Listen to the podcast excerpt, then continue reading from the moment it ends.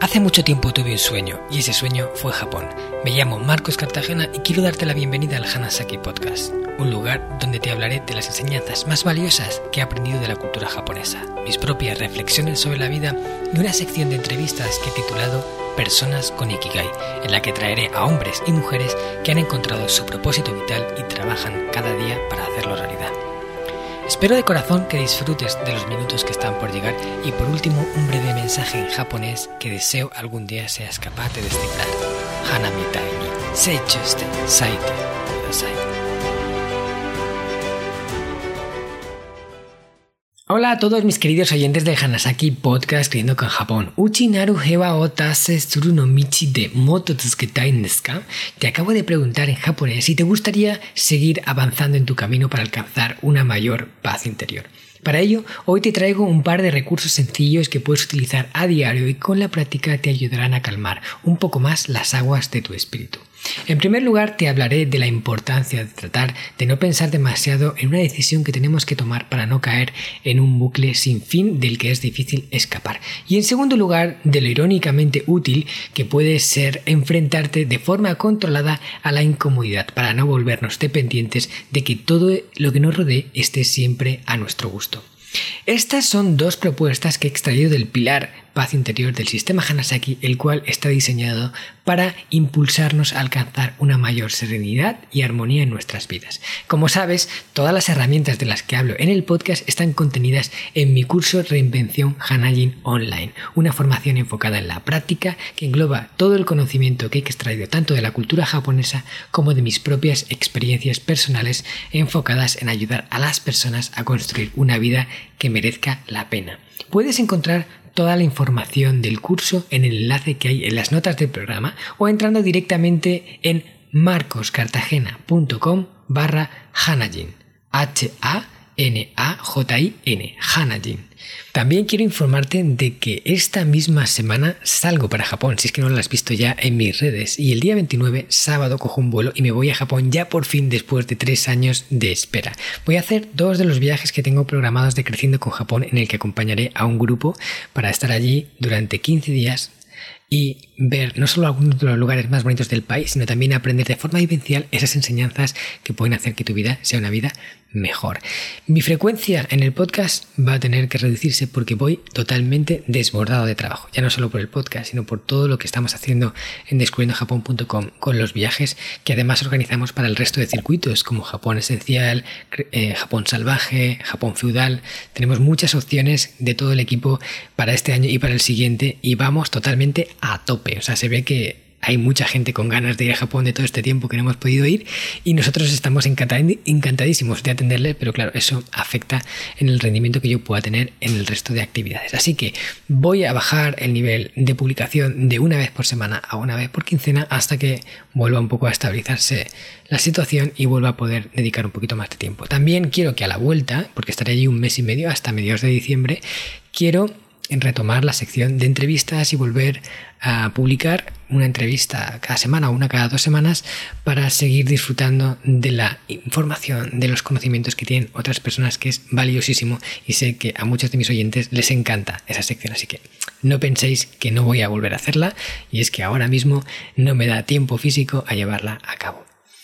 Y por último decirte, por si acaso te lo quisieras plantear, en el viaje de octubre, este que va a empezar ya está todo completo, pero en el de noviembre me quedan todavía dos plazas, o una, si es que no me equivoco, para completar el grupo. Si quieres saber más sobre eso, escríbeme un email a marcos.descubriendojapón.com y te explicaré un poquito la información de ese viaje, que ya te digo, es un viaje muy especial y yo mismo te haré de guía por todo el país. Ahora ya sí, vamos con el episodio de hoy. En primer lugar, vamos a hablar de pensar solo una vez y decidir. Esta es una dinámica que a mí me encanta, pero que me ha costado mucho poder aplicar. Y es que cuando tenemos delante una decisión compleja, lo que hacemos normalmente es pensar una y otra vez, una y otra vez en cómo vamos a solucionar quizás el problema en el que estamos envueltos o cómo vamos a redirigir la situación en la que ahora mismo nos encontramos. Pero lo pensamos muchas veces y no llegamos a tomar la decisión. Nos quedamos como en un bucle de pensarlo y pensarlo, que al final acaba angustiándonos, acaba robándonos la paz interior, porque esa decisión está ahí siempre merodeando y no acabamos de quitárnosla de encima. Y la única forma que hay de poder quedarte tranquilo al respecto es decidiendo, porque una vez que decides, ya se acaba eh, la duda, ya se acaba eh, la comedura de cabeza, ya se acaba el hecho de estar dándole vueltas a algo que ya no tiene un camino por el que podamos continuar. Por eso hay que decidir, tomar una acción y pasar de largo. ¿Vale? Y para poder hacerlo, lo primero que tenemos que hacer es reunir toda la información que nos hace falta. Y aquí es donde hay uno de los principales problemas. Es que empezamos a pensar las cosas sin tener la información. Pensamos mucho y luego llegan nuevas informaciones que nos hacen volver a pensar y al final no sabemos cuándo decidir porque no sabemos si tenemos toda la información correcta. Para eso vamos a hacer hincapié en buscar esa información que necesitamos. Vamos a recopilarla. Vamos a pensar en qué necesitamos conocer para poder tomar esta decisión. ¿Cuáles son todos los datos? Y no pensamos nada. Todavía, hasta que no tengamos los datos en la mano, no nos ponemos a darle vueltas. Simplemente nos centramos en recopilar esa información. Ahora, una vez, cuando ya la tenemos toda, lo repasamos todo, nos sentamos y repasamos toda esa información, la valoramos, vamos eh, leyéndola, vamos eh, pensando acerca de ella. Y con todo eso sobre la mesa es cuando entonces tomamos la decisión. Y una vez que la tomas, ya no vuelves a pensar en eso, a no ser que una nueva información aparezca y que tú no hubieras podido contar con ella y cambie el escenario. Pero a no ser que no sea así, lo piensas una vez y tomas la decisión. Y a partir de ahí ya no es pensar otra vez acerca de qué hacer y qué no hacer, sino ahora es cómo voy a ejecutar la decisión que he tomado. Es qué tengo que preparar, cómo lo voy a hacer. Esa decisión que he tomado, cómo la voy a poner en práctica. A partir de aquí redirigimos nuestra mente ya no a la parte anterior, sino a la parte posterior, a la parte que va después de la decisión. Y después de eso ejecutamos, nos ponemos en acción, hacemos. Y una vez hecho, ya está hecho. Si nos hemos equivocado, aprenderemos del error. Si hemos acertado, pues continuaremos por esa línea. Si hemos fallado, no pasa nada. Aprenderemos, mejoraremos, eh, tendremos eso en cuenta de cara a la próxima. Pero no nos podemos quedar anclados al momento antes de decidir porque eso crea intranquilidad, crea estrés, crea perturbación y, por supuesto, nos roba la paz interior. Para reunir esa información, habla con gente, investiga, júntalo todo, haz lo que haga falta, pero no le des vueltas de una forma indefinida. Y quítate esas decisiones de la cabeza ejecutando la decisión que hayas tomado. Hay una palabra japonesa que a mí personalmente me encanta y es Shoshin Kantetsu, que significa la primera decisión que tomaste, llévala hasta el final, hasta que lo logres, hasta que la ejecutes de forma completa. Y es que hay también mucha gente que dice que es importante decidir rápido y luego cambiar despacio. No decidir lento y luego cambiar rápido.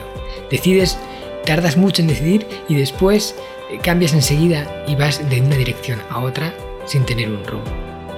También hay una frase que dice, el león que va cambiando de gacela nunca coge ninguna.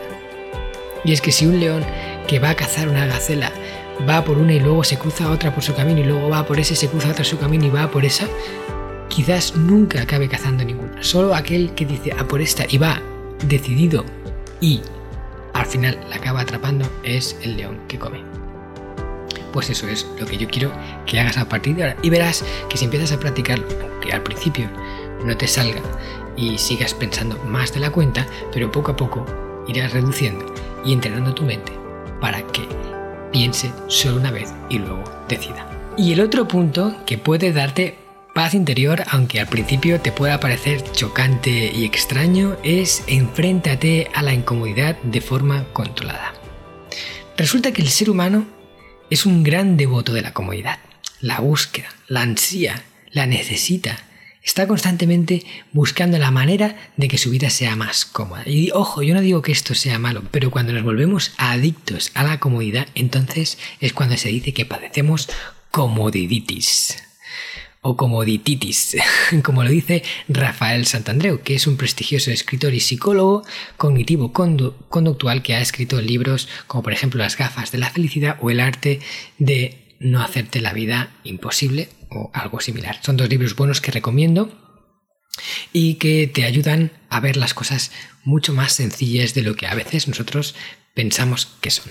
Y es que Rafael Santandreu habla de este concepto porque eh, él ha visto en muchos pacientes suyos gente que tiene problemas psicológicos en, en la búsqueda constante de la comodidad. Y si no tienes esa comodidad, no puedes estar bien. ¿Qué pasa? Que al final es imposible tener comodidad en todo. Y siempre vas a estar viendo cosas que no te satisfacen, cosas con las que no estás de acuerdo, y eso te va a hacer sentir mal siempre hasta que no vuelvas a generar esa comodidad que te hacía estar en ese equilibrio. Vas a tener constantes elementos que van a sacarte de tu zona de tranquilidad y te van a poner en la perturbación o en la intranquilidad. Voy a contar un ejemplo que ponía de un paciente que Rafael tuvo. Y es que este paciente tenía un grave problema porque se habían mudado a un nuevo edificio y resulta que el ascensor de ese edificio, cuando pasaba por la planta donde eh, ellos vivían, creo que era la tercera planta, chocaba con algo o tocaba algún hierro o algún algo metálico que hacía un clac muy fuerte o que él describía como muy fuerte. Entonces, cada dos por tres oía clac cada vez que el ascensor pasaba por ese sitio. Y resulta que esta persona no soportaba ese clac. Cada vez que lo escuchaba le entraban todos los males, le entraban eh, una intranquilidad, un, desasosiego enormes. Y claro, en su lugar de residencia, en el sitio donde tiene que recargar sus baterías, no puede porque se siente intranquilo debido a un elemento externo que no puede controlar. Aquí eh, Rafael aplicaba su técnica para eh, liberarte de la necesidad de tener comodidad o lo que es la comodititis. Y le dijo que durante unas semanas, no sé cuánto tiempo fue, iba a ir durante 60 minutos a sentarse al lado del ascensor, en la parte donde más ruido hacía ese clac, de forma intencionada a escucharlo una y otra vez, una y otra vez. Claro, cuando le dijo esto al paciente, la otra persona no podía entenderlo. Dice, si justo eso es lo que me crea insatisfacción, ¿cómo voy a ir yo cada día a sentarme a escucharlo deliberadamente? Y lo que Rafael quería es que esa persona se diera cuenta de que ese clac no era tan malo y que podía tener paz y tranquilidad incluso a pesar de clac, porque resulta que él era el único del bloque que le molestaba tanto como para poder no poder estar bien escuchándolo.